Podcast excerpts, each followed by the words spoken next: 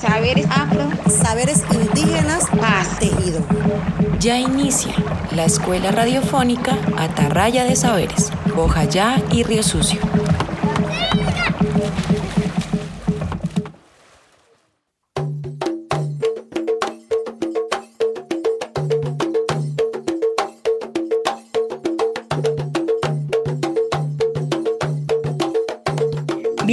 Y bienvenidos a la Atarraya de Saberes de Ojaya y Río Sucio. Estamos encantados de poder presentar este segundo episodio y poder acompañarlos el día de hoy. En esta ocasión los acompañará Gloria Estefani Nestroza, Sandra Palacio y quien les habla, Ana Iris Orejuela. El tema que desarrollaremos hoy se llama Palenque Histórico de Bojayá y Río Sucio, justamente porque nos centraremos en la historia de las comunidades afro en el departamento del Chocó y las historias detrás de la conformación de los municipios de Río Sucio y Bojayá. Para este episodio les queremos contar acerca del ritual La Ombligar y conoceremos la historia de este ritual desde la perspectiva de las comunidades afrodescendientes. ¿Cuál es su significado? ¿Cómo nace este ritual o de dónde proviene? ¿Y para qué sirve de entre las comunidades? Para hablar de estos temas estaremos acompañados de gratos invitados que conocen de primera mano estas historias y hoy nos acompañan para compartir con todos nosotros estos saberes. Sabemos y entendemos que estos territorios no solo son habitados por comunidades afro, así que les queremos contar que esta es la primera parte de dos episodios dedicados a la historia de los municipios. En la segunda parte desarrollaremos este tema alrededor de las comunidades indígenas que también hacen parte de estas tierras chocuanas y tienen historia que son de nuestro interés y nos sirven para continuar aprendiendo de nuestros territorios. A continuación, para contarnos sobre el ombligar nos acompaña la señora Rosa Mosquera. Los invitamos a escuchar y aprender. Acompáñanos y déjate atrapar por la carralla de saberes. Hago un llamado al Chocó y especialmente al municipio de Bojayá para que no olvidemos los saberes ancestrales. Que a veces se nos acercan niños, niñas, jóvenes, adolescentes a hacernos preguntas que en nuestro tiempo se utilizaban y que hoy han dejado de hacerse o de realizarse. Por ejemplo, una niña me preguntaba qué es obligar, cómo se obligaba y para qué se obligaba. Mi respuesta fue es obligar es la combinación de un cuerpo de un niño o una niña después que nace con alguno de los elementos que se quieran utilizar como padre para que su hijo protegerlos o para que puedan usar para que paren en sus casas y eso es obligar. Es un ritual que proviene de los saberes ancestrales para ayudar y acompañar a, los, a los, sus hijos en un largo caminar. Por ejemplo, vamos a enfatizar en, la, en el cuero de la anguila. El cuero de la anguila se coge, se mata la anguila, se saca el cuero, se tuesta y con el cuero de, la anguila se obliga a un niño. ¿Esto para qué? Para que el niño o niña, cuando ya estén grandes, jóvenes o adolescentes o adultos, y acá no estamos exentos de, los, de los problemas, de las peleas, de los agarrones, como decimos nosotros. Entonces, cuando alguien lo vaya a coger, el muchacho o el señor o el joven automáticamente se le suelta, porque al momento de, cogerlo, de empezar a pelear, que se pone baboso. Entonces eso es una protección para nuestros hijos durante toda su vida, porque sabemos que nos morimos y que nadie nos, les va a pegar. ¿Para qué utilizamos el, el, ritual? O sea, ¿cuál es el sentido de obligar? El sentido de obligar que nosotros como padres, como madres, como hijos, como nietos, es ayudar al largo caminar de cada uno de los niños y niñas que son obligados. Porque sabemos que si nosotros obligamos a nuestros hijos para trabajar, van a conseguir trabajo todo el tiempo desde que ya pueden trabajar hasta que se mueren. no van a estar dependiendo de nadie. Por ejemplo, si obligamos a nuestro niño con algo que sea con el plátano asado, el, el raspado de plátano asado, sabemos que tampoco si cogen una mujer que, es de esas modernas, no van a, morirse de hambre porque ellos mismos se acercan a la cocina y, y, hacen su comida para ella, para él y para los hijos, si los tienen, ¿cierto? Y luego, enfatizando ya en lo de el sentido, es como algo que nosotros tenemos como madre para proteger nuestros hijos, para que puedan vivir mejor y sabemos que igual estarán, estarán bien. Lo mismo que, que el ombligo también se siembra acá en nuestro medio, lo, lo sembramos en una palma de coco y sabemos que el niño o niña o joven adulto no se va a ir pues de su territorio entonces que a través de tanta maldad, pues uno sabe que debe salir corriendo porque, pero eso se hacía, se hacía antes.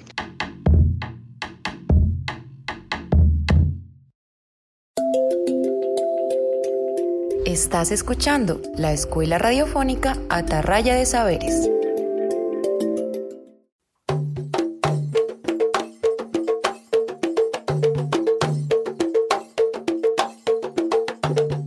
Muchas gracias Anairis por tu saludo. Les habla Gloria Stephanie y estoy feliz de acompañarlos en esta emisión. También te agradecemos Rosa por tu relato. Para nosotros es muy gratificante que nos puedas acompañar y contarnos un poco de ese ritual que es tan importante y significativo para nuestras comunidades. El tema que nos invita a compartir hoy decidimos llamarlo Palenque Histórico o Ayer Río Sucio justamente porque queremos compartir un poco de historia del departamento del Chocó y los municipios Bojayá y Río Sucio. Conocer las historias pasadas contribuye a comprender nuestra realidad actual. Si recuerdan, en la sesión anterior escuchamos algunos mitos tradicionales que de alguna manera los podemos relacionar con las situaciones actuales de nuestros municipios. Ahora nos adentramos al mundo del pasado para explicarnos cómo llegamos a este territorio chocuano. Como comunidades afrodescendientes, nosotros tenemos una larga historia que retrata dolores y resistencias que nuestros antepasados enfrentaron y asumieron para que hoy nosotros podamos habitar nuestros municipios. Parte de esas historias también nos dan respuesta a la realidad actual y nos sitúa en un contexto que muchas veces no ha favorecido nuestro desarrollo como sociedad. El valor del pasado está en comprender los caminos que los ancestros han recorrido y entender cuáles de esas circunstancias han sido determinantes en nuestro caminar como comunidad. ¿Qué del pasado es importante para nosotros si queremos mantener y qué historia podemos transformar para seguir recorriendo el camino hacia una sociedad más amorosa y en paz. Para conocer y aprender, hoy nos acompañan tres invitados muy especiales. Para contarnos algunas historias del departamento del Chocó, nos acompaña Fabio Teolindo Perea, que es licenciada en Biología y Química de la Universidad Tecnológica del Chocó, además de profesores activistas, ha realizado varias investigaciones alrededor de los movimientos sociales en el Pacífico. Bienvenido Fabio y muchas gracias por acompañarnos. Invitamos a nuestros oyentes para que lo escuchemos.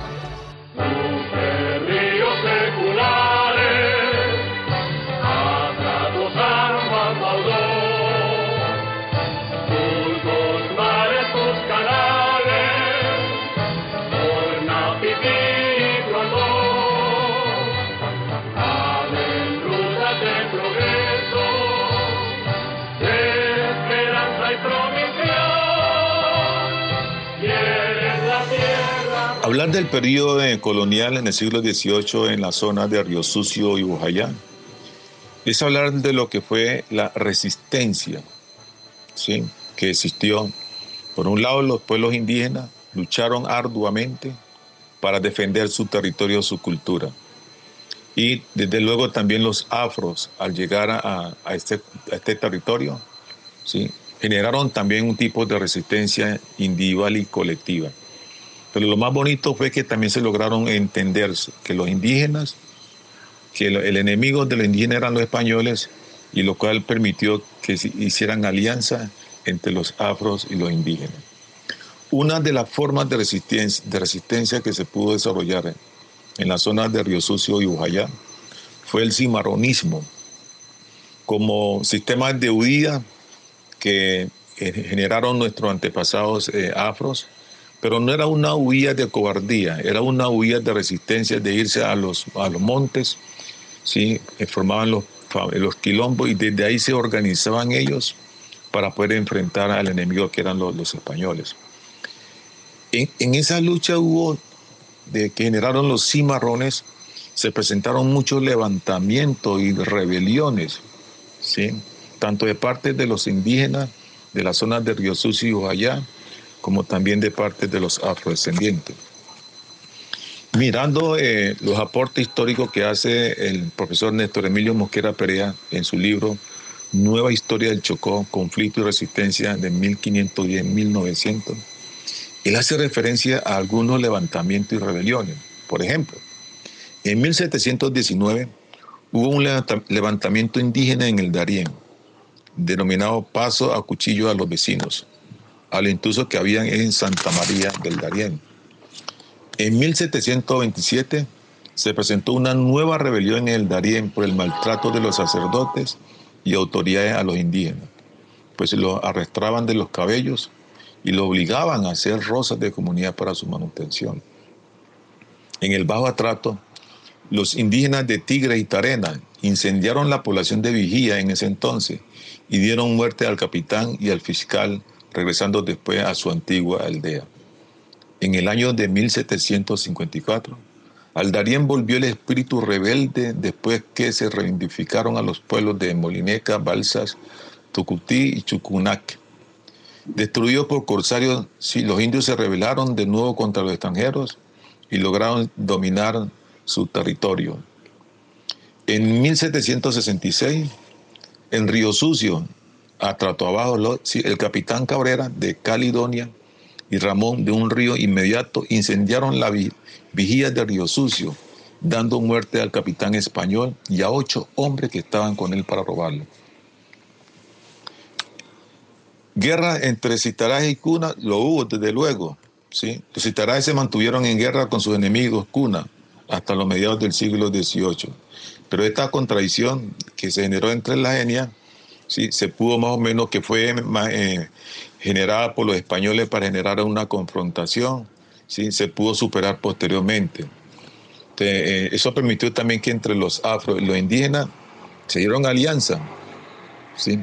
Eh, no fueron pocas, pero sí hubo, tal como en 1788, el corregidor esclavista de Pavarandó fue informado desde Quito que 50 indígenas y tres negros huían hacia el río Caimán buscando refugio entre los cunas. Alianza también hubo entre las autoridades indígenas y los citaraes, entre los cunas y los, y los ingleses. ¿Sí? Todo esto refleja que eh, Río Sucio y Bojayá tienen una historia, y es la historia eh, inicial que que se desarrolló en el departamento del Chocó a través de la provincia del Darién o lo que hoy se denominan Citaraes. Esa historia hay que seguirla descubriendo, hay que seguirla reivindicando. La existencia de Río Sucio y Guayá y todos sus caseríos tienen una explicación, tienen una incidencia histórica que producto a la lucha de resistencia que generaron los antepasados afro e indígenas, hoy lograron darle vida a estos pueblos. Es una historia hermosa, linda, que el personal de la, trato deberá de, de conocerla.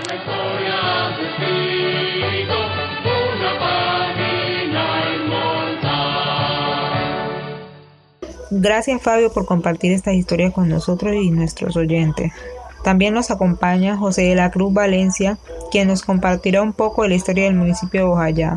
José nació el 16 de julio de 1939 en el corregimiento de Puerto Conto. Es líder comunitario y se preocupa por el bienestar de la familia y la comunidad. Escuchemos entonces a José para conocer un poco más sobre Bojayá.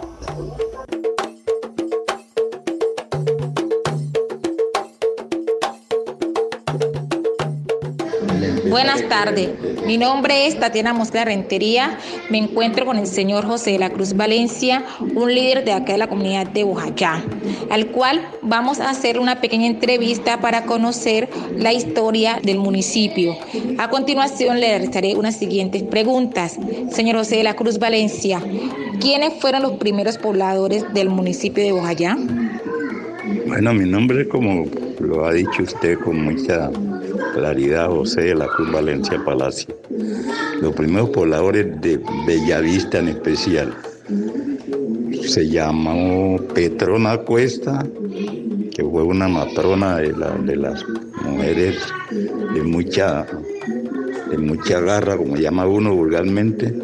Pacífico Arce, Pío Montoya, Juan Barrio C y José Primitivo Jaramillo.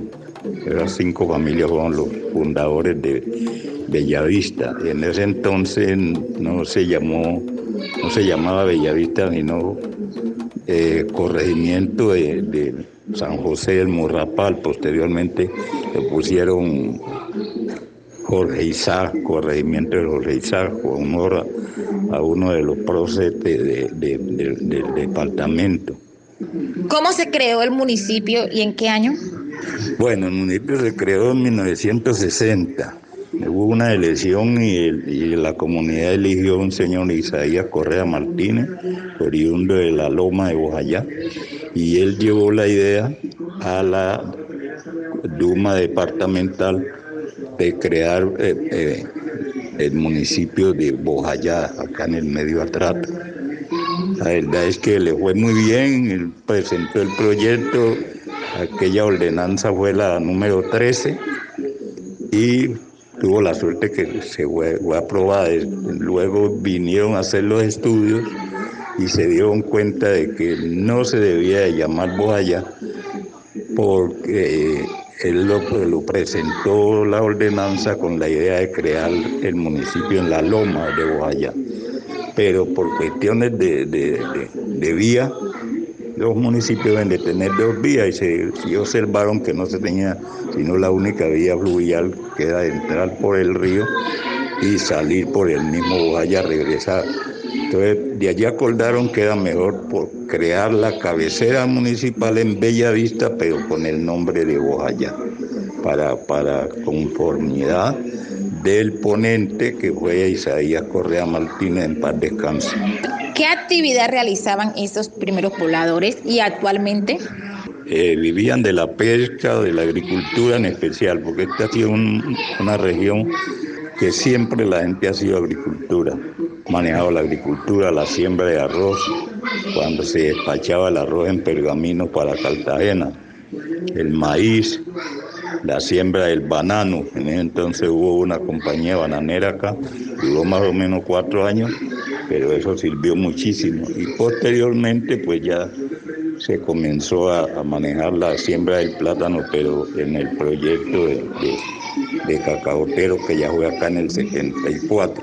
Allí nació ya la siembra del plátano en Guaya. Tengo entendido que actualmente el municipio de Guaya o Bellavista fue desplazado en el año 2002 por la violencia. ¿Cómo han sido ustedes ahorita? ¿Cómo han subsistido? ¿Cómo han vivido eh, respecto a ese problema que tuvieron? No, eso de la guerra sí ha sido un fracaso muy tremendo para la gente nuestra. La gente, eso del desplazamiento fue, fue muy difícil, fue una cosa que la gente no la entendía y no sabía qué, por qué. El sabe que de aquí nos desplazamos primeramente a Vigía del Fuerte y de Vigía del Fuerte fue que nos desplazamos aquí. Por eso parecemos con dos desplazamientos, porque Vigía es del departamento de Antioquia y allá ya nos tomamos la decisión de desplazarnos a Quibdó, que lo fuimos muy bien, muy bien aprendidos, allá paramos como cuatro meses y luego retornamos. Muchas gracias por su entrevista. Nos vemos en la próxima. Muchas gracias.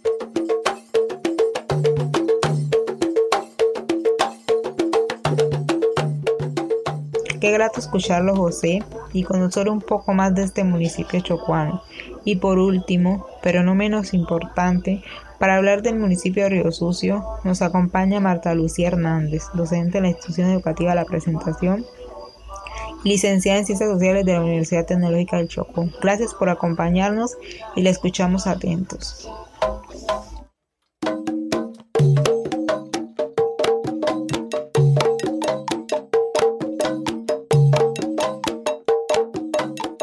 El municipio de Río Sucio se encuentra ubicado en la parte norte del departamento del Chocó, en la subregión chocoana conocida como el Urabá, Darién Chocuano.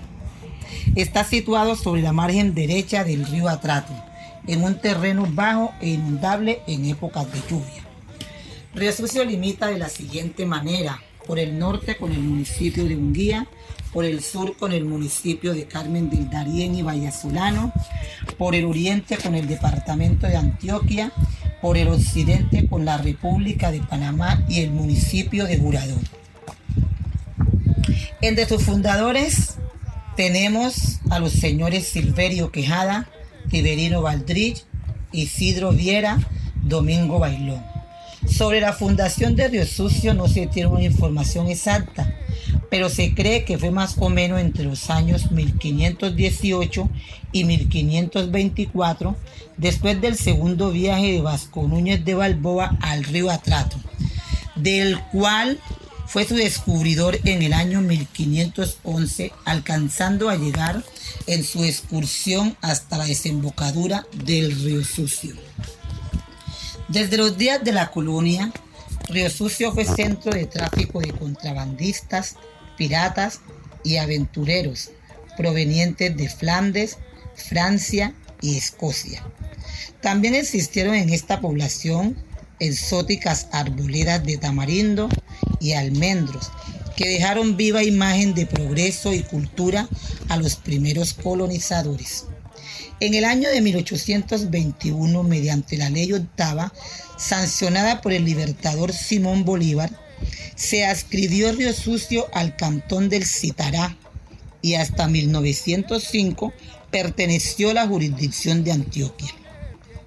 Los primeros pobladores de nuestro territorio fueron los indígenas pertenecientes a la familia de los Cuna, uno de los grupos indígenas reducidos en el país, cuyas comunidades se encuentran distribuidas en Arquía, jurisdicción del municipio de Unguía, en el departamento del Chocó, y Caimán Nuevo en el municipio de Turbo, departamento de Antioquia. A los primeros pobladores se le atribuye una expedición de pescadores de tiburones provenientes del departamento de Bolívar y del Alto Atrato, integrada por los señores Viviano Quejada, Tiberino Valdrich, Isidro Viera y Domingo Bailón, entre otros.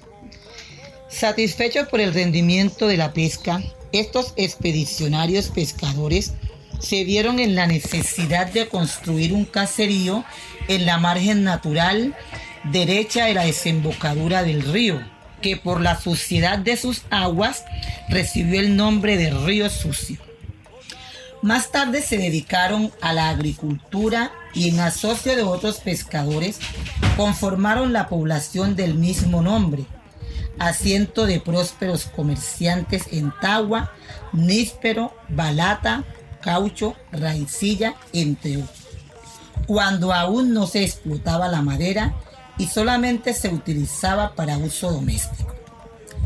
Río Sucio debiera ser una población bien urbanizada, pero debido a la permanente erosión de su orilla, a consecuencia de las frecuentes crecientes del río Atrato, sus moradores se ven obligados por este fenómeno natural a trasladar sus viviendas a la parte posterior, que son terrenos cenagosos.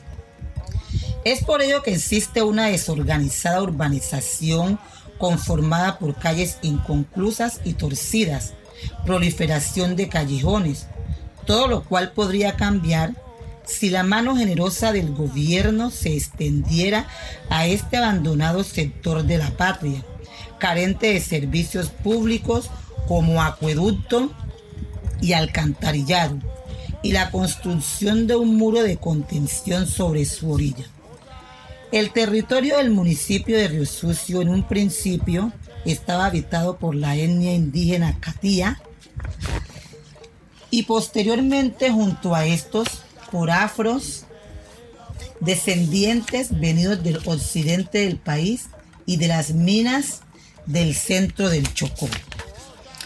El municipio vive principalmente de la explotación agrícola, la forestal y la pecuaria. Son la actividad principal, la que más personas ocupa y la que más divisa genera, con una variedad de empleos e ingresos en sus habitantes.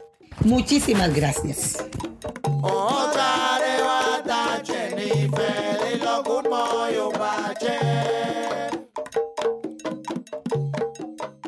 Agradecemos a nuestros invitados por su compañía, sus palabras y su historia. Nos encanta poder escuchar estas historias y compartirlas con nuestros radioescuchas en los municipios de Ojayé y Río Sucio principalmente y todos los lugares donde nos oyen. Estás escuchando la Escuela Radiofónica Atarraya de Saberes.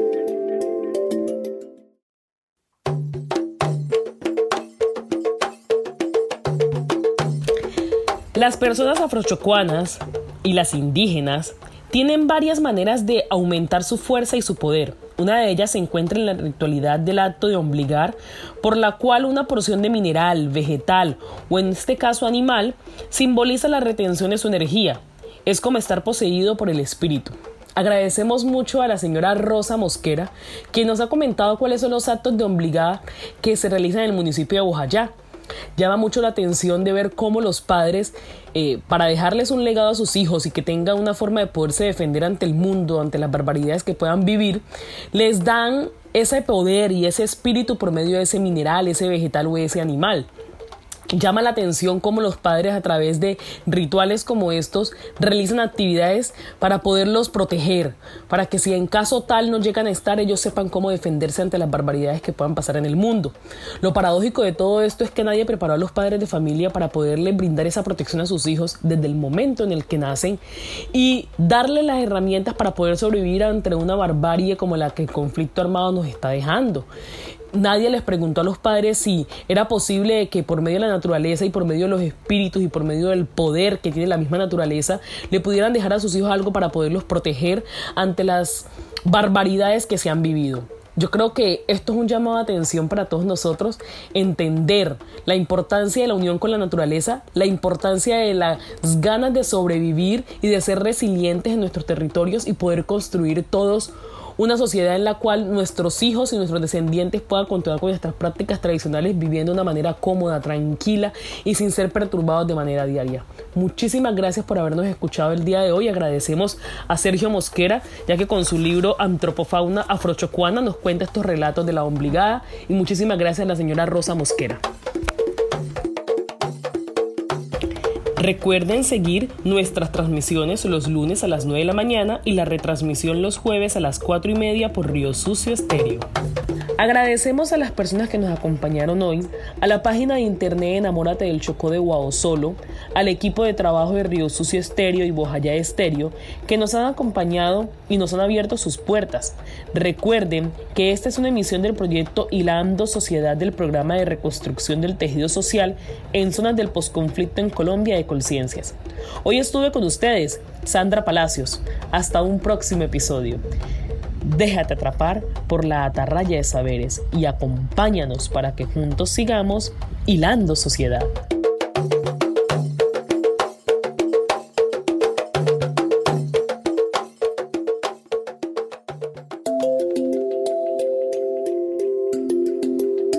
Es un producto del Centro de Producción Audiovisual de la Universidad Nacional de Colombia, sede Manizales, en alianza con Hilando Sociedad un proyecto del programa Reconstrucción del Tejido Social en zonas de posconflicto en Colombia de Colciencias.